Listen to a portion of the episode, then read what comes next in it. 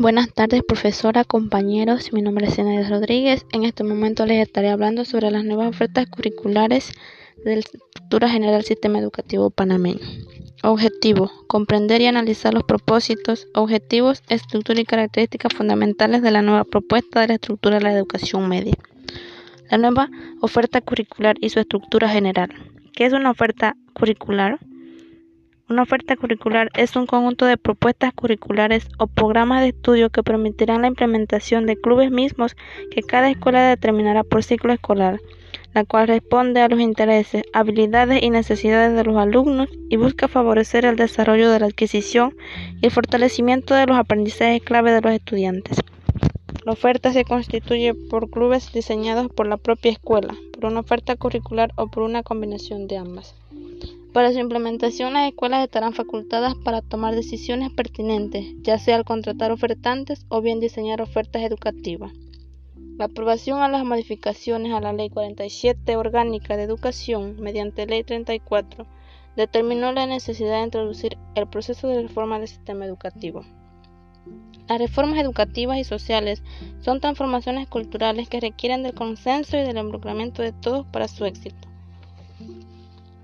La nueva estructuración de la educación panameña pone especial énfasis en la transformación a la oferta curricular.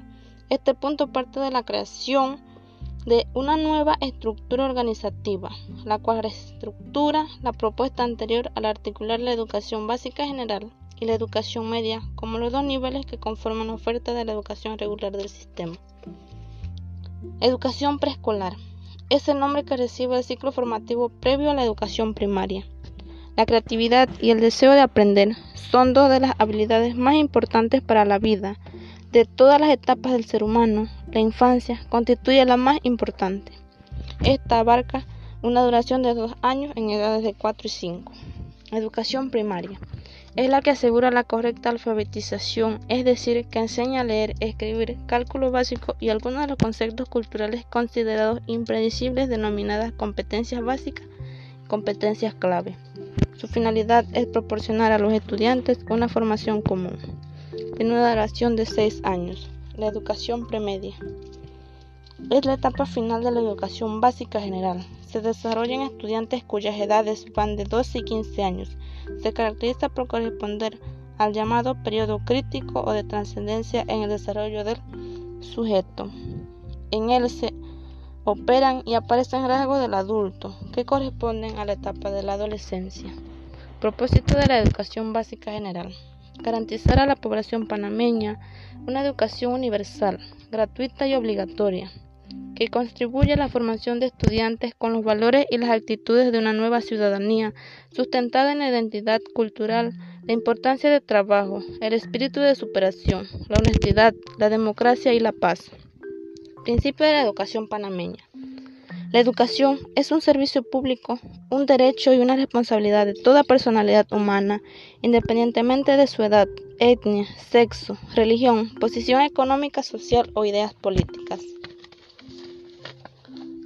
Objetivo de la educación panameña. Fortalecer el aprendizaje y uso de las diferentes formas de expresión oral y escrita. La educación media, de acuerdo con lo establecido en la Ley 34 del segundo nivel, de la enseñanza o educación media es el final de la escolaridad regular del sistema educativo panameño, con una duración de tres años. Encontramos bachilleres como son ciencias, comercio, agropecuaria, entre otros. Nivel superior.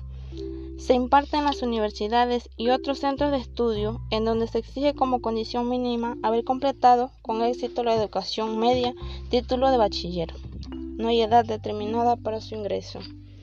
Tiene la misión de ofrecer enseñanzas en las más altas disciplinas del pensamiento, organizar el estudio de determinadas profesiones.